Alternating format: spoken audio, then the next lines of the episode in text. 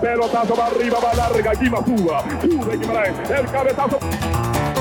Celso va a tirar, va a tirar, tiró, golazo.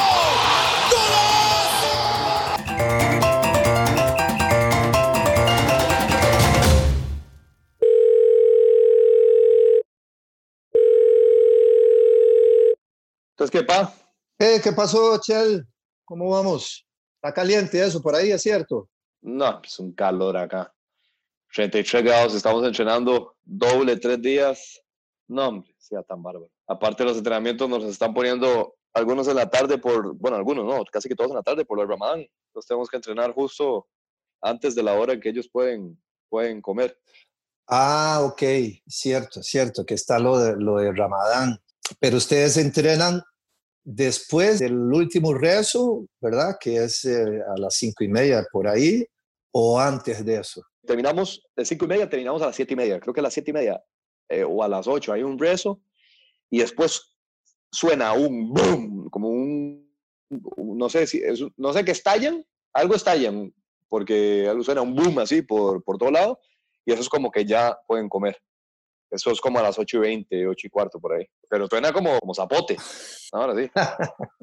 Sí, porque yo, yo recuerdo que de las experiencias allá en, en Emiratos Árabes, ¿verdad? Que también son musulmanes, o había que entrenar y terminar antes de, del rezo de las cinco y media de la tarde, o empezar después de ese rezo como a las 10 para las 6. Pero me acuerdo que cuando hacíamos el entrenamiento para terminar antes de este rezo, a veces que de ahí se quedaban un poco mal lo- los jugadores ahí hablando entre ellos o haciendo estiramiento lo que fuera. Y cuando ya sonaba la sirena esa, ¿no? Se levantaban soplados y todo el mundo para el cuarto que estaba a la par. No sé si ustedes tienen ahí eso, pero había un cuarto especial que no era el camerino, obviamente, un cuarto especial para rezar, en donde estaban ahí todas las, las alfombras de ellos y ahí inmediatamente se tiraban a, a hacer el rezo de ellos.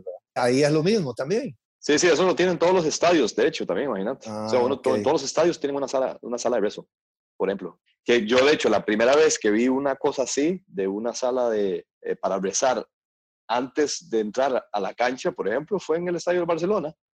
Tienen una capilla ahí antes en el túnel, yendo así para abajo. Tienen una capilla ahí montada. Mira vos. No, yo, yo me acuerdo, yo me acuerdo muy bien porque inclusive cuando algunos horarios de partidos, cuando terminaba el primer tiempo y tocaba, los jugadores lo primero no iban directo al camerino, iban primero ahí a, a sus eh, siete minutos de rezo dentro de los 15 minutos que uno, que uno tiene, ¿verdad? Para dar las indicaciones. O sea que todavía el tiempo se, se reducía muchísimo más. No da chance para calmarse. No si llega al medio tiempo, llega el camerino y Ah, sí, sí, por lo menos sí, sí.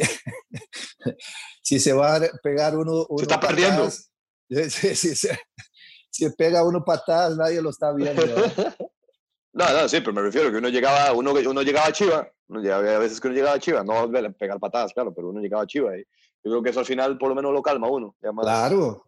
No, no, por supuesto que sí, ya es uno ya reordenado un poco las ideas y más yo que, que, que siempre pongo a la par de la pizarra, pongo otra pizarra pequeña en donde escribo los, los puntos básicos de lo que quiero hablar en el medio tiempo, ¿verdad? Entonces me daba, me daba tiempo de, de apuntar eso, porque además de eso, el vacilón era, era que tenías que reunirte con, con el traductor para más o menos decirle un poco de qué iba la charla para que el, el chavalo se medio organizara, ¿verdad? E hiciera la, la traducción, ¿verdad? De ahí, eso también consumía tiempo. Al final de cuentas, era dos, tres cositas nada más, oiga, pa, pa, pa, y pum, y ya oías el pito del árbitro, vamos a la cancha de nuevo, y, y- pero ese calor que estás sintiendo ahí por, por ese lado, yo lo recuerdo bien, porque a nosotros nos tocó arrancar el campeonato allá en Emiratos, terminando el verano, es decir, el, el- el verano de ustedes ahí, que para ellos también, pero es mucho más fuerte allá. Y los partidos, este, había que hacerlos como a las casi las 10 de la noche, porque el calor era terrible, terrible, ¿verdad? Aquí soportable, soportable. Pero ¿cómo hacen? Ok, ustedes lo entrenan ya en el momento que ya liberan para tomar y beber, ¿cierto? O sea, tomar agua y, comer y esas cosas, ¿no?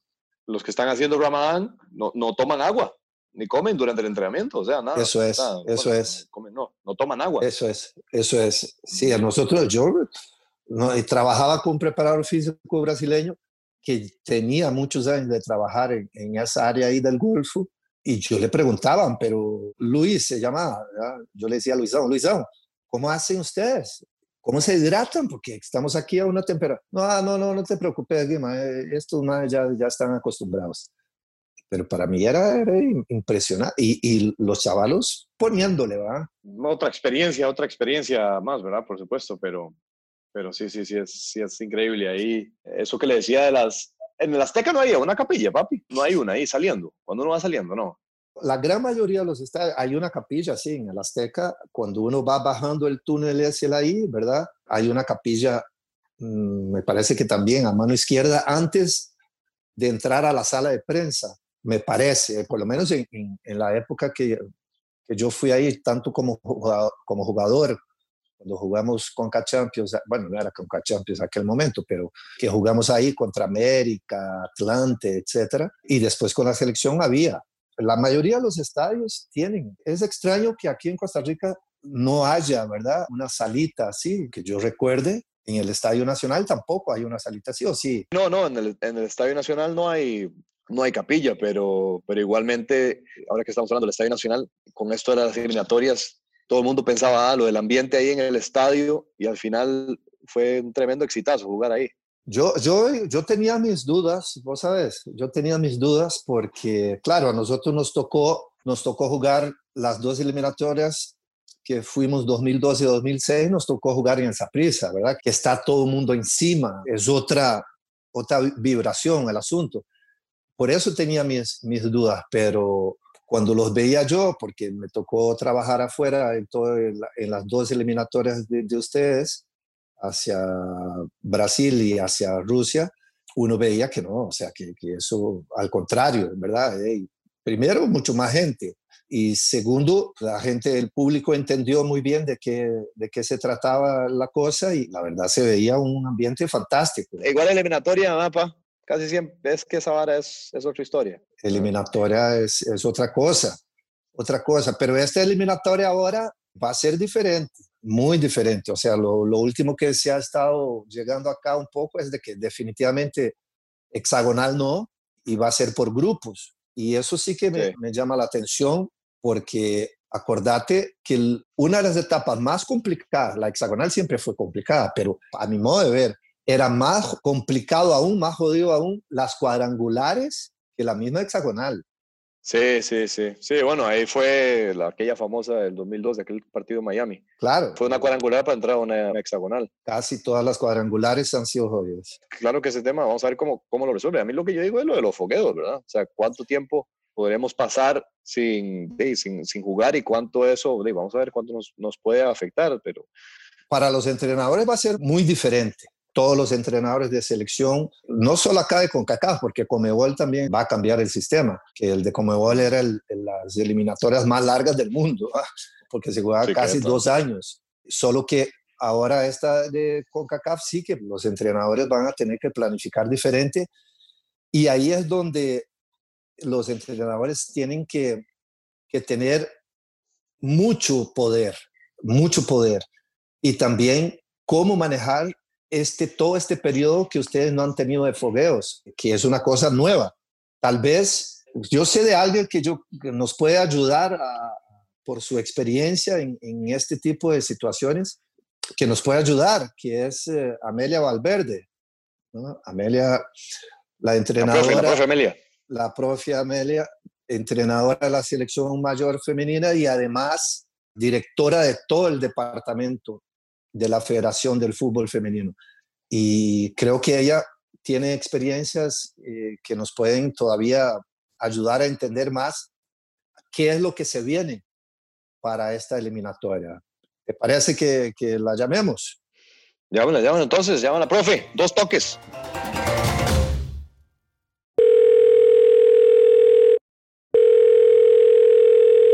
Profe, ¿cómo está? ¿Qué tal, Celso? Pura vida, todo orden. Gracias a Dios, todo bien. ¿Y ustedes? Buen día. Hola Amelia, ¿qué tal? Buen día. Profe, un placer. Bien. ¿Estás en la federación? No, estoy en mi casa. Ah, ok, ok. Estoy en la casa. Sí, no, la FED está cerrada todavía. Todavía. Todavía sigue cerrada, sí. Hasta la otra semana nos corresponde ir.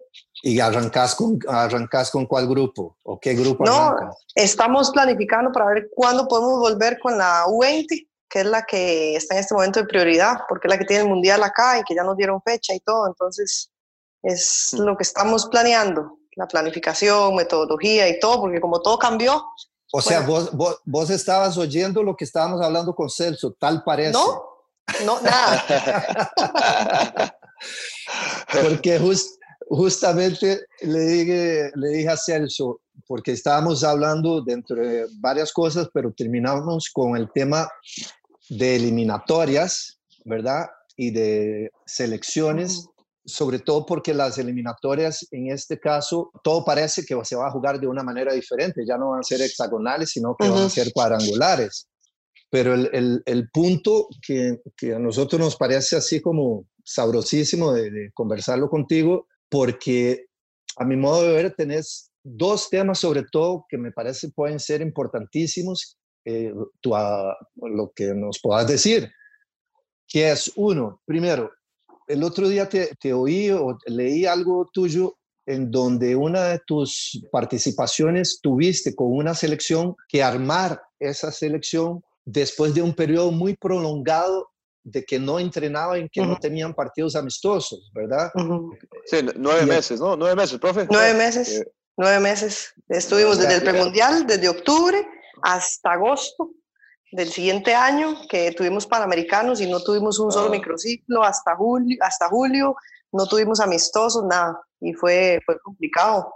Nueve meses. O sea, lo- los, ¿cómo haces como entrenadora? ¿Cómo hiciste como entrenadora para armar después? Porque es lo que le va a pasar a la mayoría de los entrenadores, ¿no? Sí, fue, fue muy difícil, porque si bien es cierto, las jugadoras seguían en los clubes, pero está claro que, bueno, que, que, que les voy a decir, ¿verdad? Que cuando se va a competir a nivel internacional es completamente otra cosa, desde la preparación, la competencia, eh, todo, y, y el tener que retomar el grupo, bueno, primero escogerlo.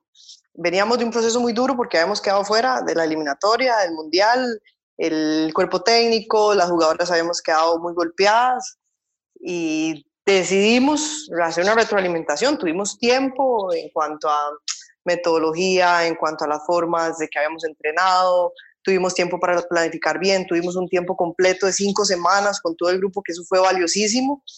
Eh, entonces, venían las jugadoras en sus clubes terminando torneo, cerraron el torneo y las logramos tomar nosotros.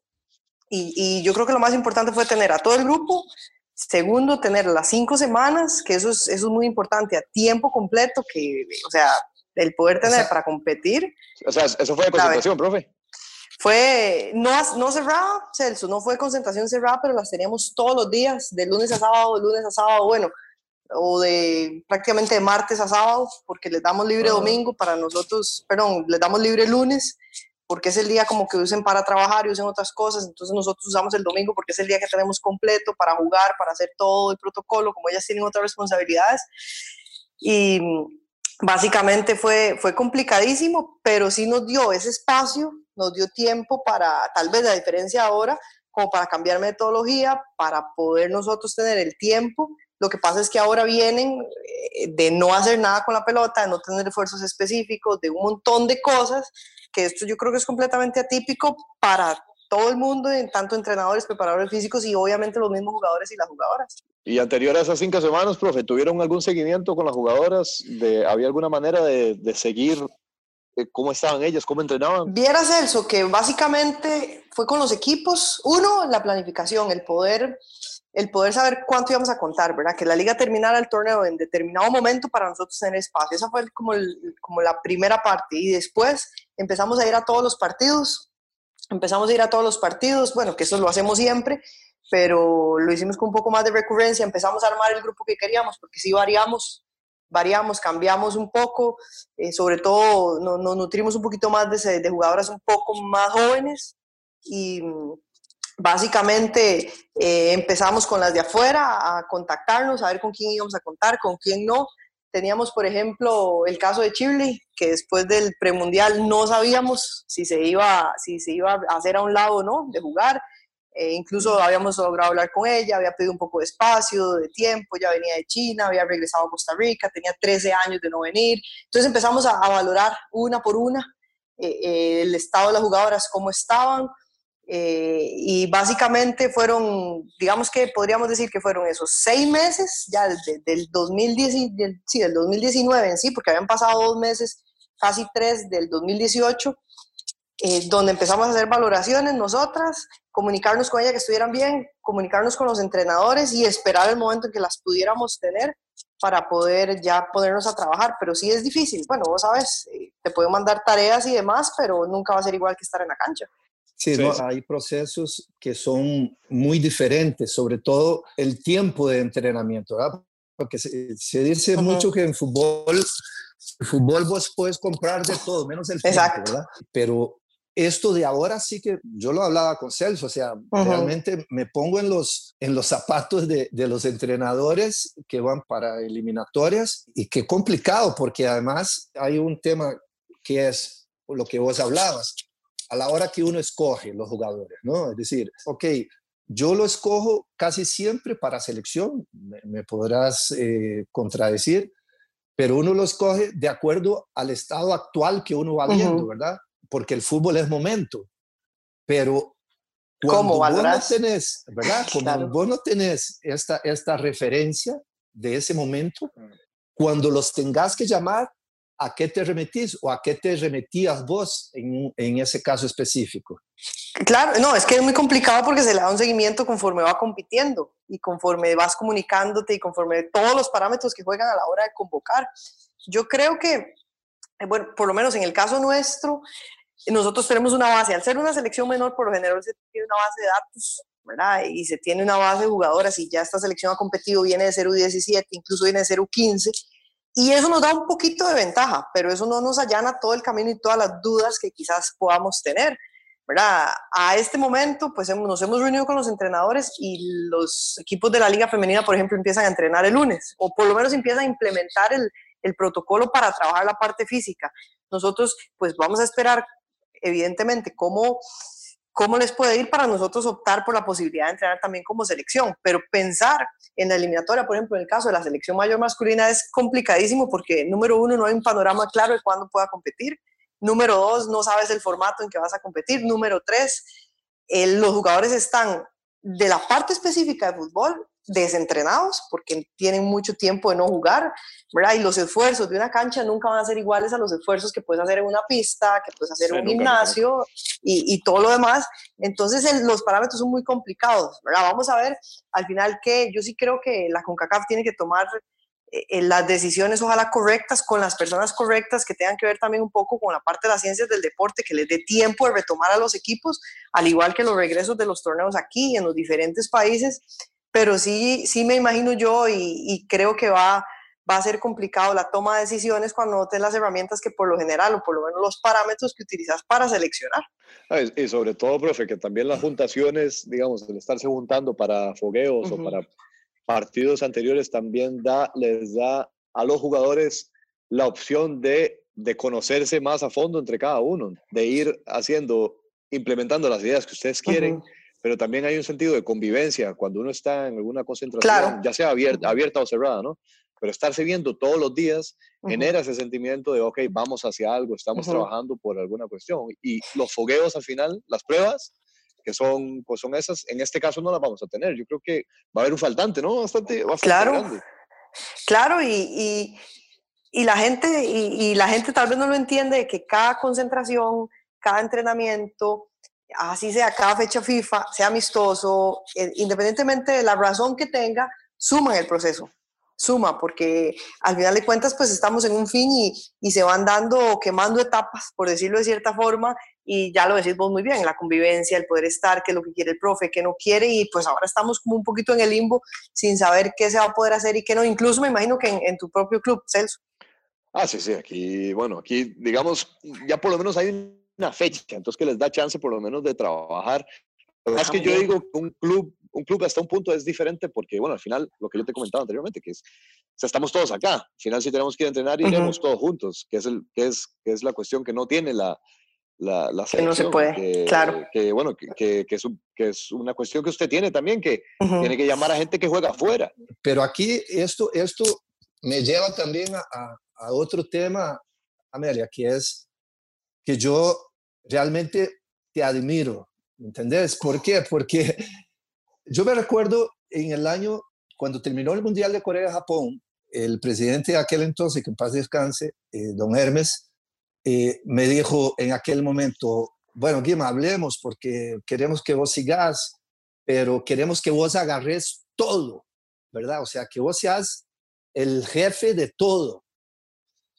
Y yo en aquel momento yo, le, yo pensé y yo dije, es, una, es un peso muy grande, ¿verdad? Eh, uh -huh. Bueno, y por eso te digo, eh, el hecho que vos también ahora estés en esa posición, es decir, cuando la organización y los jugadores eh, reconocen que el que está al frente no solo les va a ayudar, sino que es el jefe, ¿verdad? Eh, eso a ti como entrenador te empodera mucho más, ¿cierto? Sí, profe, bueno, primero me halaga un poquito con las palabras, pero ha sido un proceso bastante largo, ¿verdad? Así para resumir un poco, yo llegué a la federación siendo preparadora física, donde estuve dos años con selección mayor y U20, pasé dos años después, al 2013, a ser asistente técnica, eh, del 2013 al 2015, y en eso el entrenador que estaba, pues, eh, decide hacerse a un lado, y se abre la puerta y la posibilidad que ya la mayoría de gente conoce, que cinco meses después, eso fue en enero del 2015, y cinco meses después nos correspondía estar en el Mundial.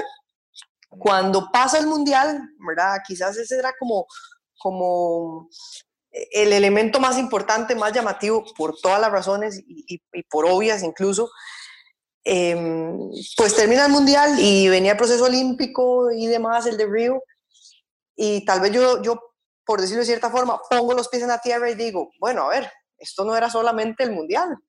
Hay un montón de cosas en juego y me encuentro que ya veníamos trabajando con la selección 20, con la selección 17, con la selección mayor y que seguíamos y empiezo a encontrarme con un montón de cosas y empezamos en ese proceso. Pasaron dos años, 2016, 2017, donde me correspondió a mí dirigir incluso en los diferentes torneos a esas elecciones. Y sin duda alguna, yo creo, profe, que usted utiliza una palabra muy adecuada, ¿verdad? Yo creo que el, saco tenía piedras muy pesadas, ¿verdad? Y una de las muy buenas, de las muy buenas decisiones, creo yo, ¿verdad? Para el, para el bien de toda la organización y de lo que se ve, fue que en el 2018 yo precisamente lo externé, y, y junto con la federación, comisión de selecciones, decía, es demasiado trabajo, es mucho para una sola persona, así se combinen jugadoras, que tengamos cinco seleccionadas U20 en mayor, que tengamos tres seleccionadas U17 en 20 y que lo hagamos, que eso es parte del proceso. Pero, ¿qué voy a decir? Si para controlar un equipo se necesita controlar tantos detalles, ahora controlar cuatro que pueden estar compitiendo cada dos, tres meses, eran muchísimas cosas. Así que yo creo que, yo creo que fue una muy buena decisión, ¿verdad? A partir de ese momento eh, paso yo a ser solamente entrenadora de la selección mayor y coordinadora de menores, pero ya cada uno con su entrenador y nos ha, o sea, nos ha servido muchísimo, hemos tenido eh, pues resultados un poco más acorde a lo que nosotros consideramos, estamos en un área, y eso somos muy conscientes que estamos en un área muy complicada para el fútbol femenino. Con, compitiendo con, con, tres, por lo menos tres potencias o dos que, son, que están en el top 5 y que, y que han estado durante mucho tiempo, sin embargo, conscientes también de que podemos competir ante otras circunstancias. Yo creo que, ya como lo digo, es un proceso y ha sido un camino muy largo, pero lo hemos venido detallando y creo que depurando poco a poco hasta, hasta este punto donde yo ya me siento, digamos que un poco mejor. Creo que ha sido una buena decisión, pero sí Eh, hemos tenido que pasar por algunos, por algunos caminos un poco complicados, complejos y gracias a Dios eh, las cosas pues han estado bastante bien. No, no, bien, profe. Eh, los, los caminos del éxito son a veces son así, ¿ah? Sí, sin duda. Pero sí es verdad que al menos uno como jugador, ahora que usted mencionaba, que tiene control de las selecciones menores que vienen a alimentar a la selección mayor, uno como jugador, eh, la sensación que uno tiene es muy diferente al saber que la cabeza de la selección mayor está vigilando todo el proceso, decirlo así, uno se siente cuando uno está en esa situación, uno dice, ok, me están viendo, hay alguien que está valorando mi trabajo, pero uno saber que hay una persona que realmente sabe el tema y que lo está valorando y que está este, llevando un control de lo que uno está haciendo, eso es tremendamente importante para el desarrollo de uno como jugador. Uno, se siente importante y se siente valorado. E, y es precisamente lo que hemos querido darle, como darle ese grado de seriedad al proceso. Eh, tenemos algunos objetivos como cuerpo técnico, como ojalá que seleccionada mayor, obviamente conforme vaya pasando el tiempo, haya estado en por lo menos dos procesos de los tres de selecciones menores, que las jugadoras estén cerca. Me ha correspondido estar en todos los torneos, no desde la banca, pero sí ya como supervisora en sí de los torneos menores, en un CAF, en algunos premundiales, y es completamente otra cosa. Puedes ver muchísimas cosas y puedes detallar y puedes aconsejar y el, eh, definitivamente el partido no se va a ver igual nunca, desde la raya a la zona técnica, cuando estés en la gradería viéndolo con los otros ojos, con un poco más de calma, tiempo, sin tener que tomar tantísimas decisiones en segundos. Entonces, yo creo que, que ha sido, ya como lo digo, una muy buena decisión y nos ha dado resultados que sé que se van a seguir dando o esperamos que se den todavía mejores en el futuro, pero que nos hemos organizado, que hemos creo que incorporado un poco esa parte de seriedad y profesionalismo un poco más dentro de todo el proyecto, incluso con, con los recursos humanos que, que, contamos. Que por lo de resultados no tiene que ver nada con ganar o perder. Yo resultados me refiero al proceso de crecimiento de un jugador. Y eso usted lo puede ver con la gran cantidad de, de futbolistas que están siendo ahora este, legionarios, ¿verdad? Bueno, tenemos dos casos ahora que fueron para, para el Deportivo La Coruña. Además, Celso, o sea, eso que, que lo decís, tenés toda la razón. Yo la primera cosa que hoy abro el periódico y veo dos futbolistas en La Nación, veo a dos futbolistas, una siendo contratada por el Deportivo de La Coruña y la otra futbolista viniendo del Español de Barcelona en el departamento de deporte, o sea, la sección de deportes de la Nación, casi que dos páginas, ¿no? Página, eso, eso es vital. Bueno, se me eriza la piel, profe. No, claro, es que es, que es vital. Pero, pero yo lo quería también enlazar. ¿eh? Yo, claro que te comprendo muy bien, ¿verdad? O sea, la alegría que vos podés tener, porque cuando uno empieza un trabajo y uno sabe que ese trabajo, uy, uno tiene que, va a tener que picar mucha piedra, ¿verdad? para, para llegar.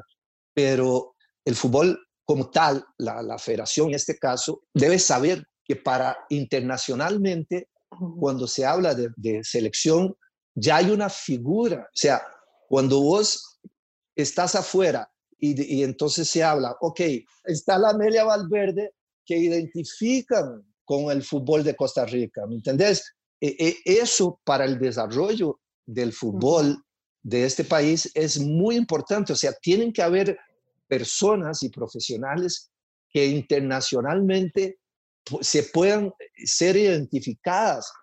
Sí, yo creo también, profe, tal vez como para ligar un poco la idea, creo que hay dos cosas. Uno, los espacios que se nos han podido abrir como selecciones femeninas dentro de la federación, Las, las condiciones eh, pues han cambiado, tenemos, eh, ya lo mencionaba anteriormente, espacios para concentrarnos, para entrenar bien, para desarrollar la parte de fuerza, como jugar a jugadora como tal, eh, para que la parte física se desarrolle de buena forma. Y la otra parte, que creo que es, esta es vital, es que he logrado, o por lo menos hemos logrado conformar un cuerpo técnico, primero a un gusto muy bueno, ¿verdad? Que, que me complace y me, me, siento muy cómoda. Segundo, con personas eh, que, que, para mí, antes que mejor, buenos jugadores, buenas jugadoras o buenos profesionales, tenés que tener buenas personas a la par porque sin duda eh, cuando estés en el momento más complicado, una buena persona te va a ayudar. E, eso, bueno, yo sé que los dos lo tienen clarísimo y de eso no tengo la menor duda. Así que eh, yo creo que han sido como las dos, las dos factores que se han unido o nos han ayudado mucho a, lograr pues sacar el barco o irlo sacando hacia adelante, ¿verdad? Yo creo que eh, la calidad de cuerpo técnico que, que, hemos logrado tener, tener la confianza, la tranquilidad de trabajar, eh, el conformar un grupo de jugadoras en las diferentes selecciones con las características que, que hemos buscado, que si bien es cierto, estamos desarrollando más jugadoras, que es en este momento como el objetivo principal, la masificación del deporte como tal, podría, por dar un ejemplo, vamos en ese camino, hace seis años teníamos 1.100 jugadoras federadas o inscritas, al día de hoy tenemos casi 6.000. O sea, la evolución por año ha sido muy alto y entonces quiere decir que cada día tenemos más jugadoras, más niñas jugando al fútbol y que por ende en algún momento pues vamos a tener la cantidad idónea por selección, por puesto y demás, porque siempre, siempre, como entrenadores, siempre falta, ¿verdad? Entonces, yo creo que también desde ese punto de vista, pues el, hacer el proyecto, establecerlo, eh, irlo depurando, como ya lo mencionaba, con el pasar de los años, que tuvimos que pagar un precio, sin duda, quedar fuera de eliminatorias, incluso en primera fase. Eh, ya hemos logrado consolidar algunos determinación de roles, pues ahora nos sentimos muy bien con el cuerpo técnico, estamos sobre ese camino también, pero sé que los cambios se han dado, sé que hay mucha gente detrás de hace muchísimo tiempo, también ha trabajado para que esto sea una realidad el día de hoy. No podría jamás nunca atribuir que esto es un trabajo de Amelia, ni mucho menos, sino que hay uh, generación de generación y que a este punto pues me corresponde a mí eh, porque así Dios lo quiere en este punto, ¿verdad? Eh, eh, pues estar a cargo del proyecto, pero ya le menciono que dentro de los objetivos, ¿verdad? Que, que, era lo que mencionaba, que hemos logrado trazarnos, pues los hemos ido cumpliendo a, mucho trabajo, a trabajo de hormiguita igual por parte de todos y bueno, gracias a Dios, pues hoy tenemos algo un poco más sólido y que sé que va a ser mucho más todavía. Sí, sí, eso, eso va a optimizar todavía mucho mejor los, los resultados de, de cada jugador de proyección, porque al final cada jugador o cada jugadora que sale del país viene o llega después al país con otro nivel. Es que es así, de cuando, cuando, se, cuando, cuando sale a cuando llega a jugar con la selección, pues viene con otro ritmo, con otro ritmo. Al final lo que se quiere buscar es la competitividad de la selección nacional. Y entonces en este caso, pues el contribuir a eso para los jugadores es tremendo. Sí, sin duda. Yo creo que el tener jugadoras jugando en ligas del exterior, en ligas profesionales, que también es, es, un tema importante, sobre todo en el caso del fútbol femenino, es siempre, siempre va a ser para mejorar. Uno, la jugadora y dos, que venga a aportar a la selección. Está muy claro ¿verdad? Que, que, hay un tema de principios, de valores, que cuando regrese, ¿qué va a venir a aportar a la selección? ¿verdad? ¿Cuál es incluso la idiosincrasia del grupo para aceptar, ¿verdad? O, adquirir o que venga esa jugadora a sumar sin duda alguna. Yo creo que a nivel de rendimiento es fundamental que las selecciones tengan jugadoras en, en ligas exteriores. Lo digo porque hemos llegado a un punto, hemos llegado a un momento donde, por ejemplo, para nosotros solamente teníamos una, y era Shirley Cruz. Llegaba prácticamente el día del partido, el día previo al partido y condicionaba. La selección se había preparado meses atrás y su jugadora más importante, o por lo menos a nivel mediático, pues arribaba a la ciudad, llegaba y jugaba. Ahora la situación ha cambiado muchísimo, ¿verdad? Tenemos la posibilidad, haciendo un poquito del recuento con el tema de Stephanie el tema de Noelia, ya serían ocho las jugadoras desde la última selección que, que tuvimos, por ejemplo, convocadas de la última lista final, estamos hablando que es un poquito más de la tercera parte de la selección. Entonces, es un número muy alto en, una liga profesional, en una liga de primera división, eh, donde, por ejemplo, la incorporación de, de Noelia y de Stephanie, que son las más recientes, es un club que está entre los primeros cinco de la liga, por lo menos en ese lugar quedó. O sea, no estábamos hablando de que de que ni van a ir por lo menos a segunda, que en algún momento ha pasado, pero que también está bien. Así que yo creo que siempre va a sumar. ¿verdad? En algún momento alguien me preguntaba, eh, ¿se le va a dificultar la preparación de la selección? Sería uno egoísta y segundo hasta pecar un poquito de ignorante el pensar que porque una jugadora está jugando en una liga extranjera, eh, yo voy a tener problemas para preparar. Yo tengo la responsabilidad y tenemos la responsabilidad de que la selección llegue bien y de adaptar bien a las jugadoras, que todas sus características y todo lo que puedan venir, pues por supuesto puedan, puedan aportar. Cuando las jugadoras vienen, vienen con la idea del club y cuando se van, se van con un poquito más de los detalles de la selección. Yo creo que los dos profes tenemos nuestros, ah. nuestros momentos, ¿verdad? Pero es parte de la adaptación. Yo creo que ahí es también responsabilidad aparte del jugador o la jugadora, ¿verdad? De, de, saber, ¿verdad? Y a qué va, a qué torneo va y qué le gusta a su entrenador para poder intentar adaptarse lo más rápido posible. Así es, Amelia. Así sí, es. sí, sí, así es. Y, la verdad, a mí me alegra mucho el, crecimiento, porque al final es el beneficio de todos. A todos nos, nos beneficia que, que es la credibilidad de Costa Rica como tal, ¿verdad? Como deporte. Y, bueno, a mí la verdad me tiene muy, muy contento el hecho de que se haya apostado por un proceso y de ver esos resultados. Y ya no estoy hablando de, de los Panamericanos ni la medalla de bronce, porque esos son resultados eh, tangibles que se pueden, que los puedes tener a mano, digamos, pero ahora estoy hablando de esta otra parte, que eso también habla mucho de lo que es, de lo que es un proceso exitoso. Te agradecemos inmensamente la participación y por supuesto desde acá vamos a, seguir apoyando y buscando a, otros personajes como vos para que nos aporten y a nosotros también. No, profe, a la agradecida soy yo. Bien, muchas gracias por, por la invitación, desearles muchísimos éxitos en esta iniciativa, ahora en este proyecto que tienen y pues nada, ojalá que, de que esto pase pronto, ¿verdad? Y que ya volvamos a estar de nuevo todos en la cancha, que creo que es lo que nos, gusta mucho y Dios quiera que todo, que todo salga bien. gracias a los dos. Muchas gracias, ¿eh? que esté muy bien. Pura vida. Que esté bien, chao, gracias. Bye. Bueno, Chel. Bueno, pa, entonces, listo hasta la próxima semana a hablar. ¿Cómo que? ¿Cómo la próxima? O sea, esto y mañana no, no nos hablamos, no pregunta aquí cómo está su perrito, cómo está su mamá, cómo, cómo es la cosa. me está dejando mal, está pensando que eso lo llamo una vez por semana. bueno. bueno, ok. Hablamos. Okay. Chao, chao, chao, chao, chao. Chao,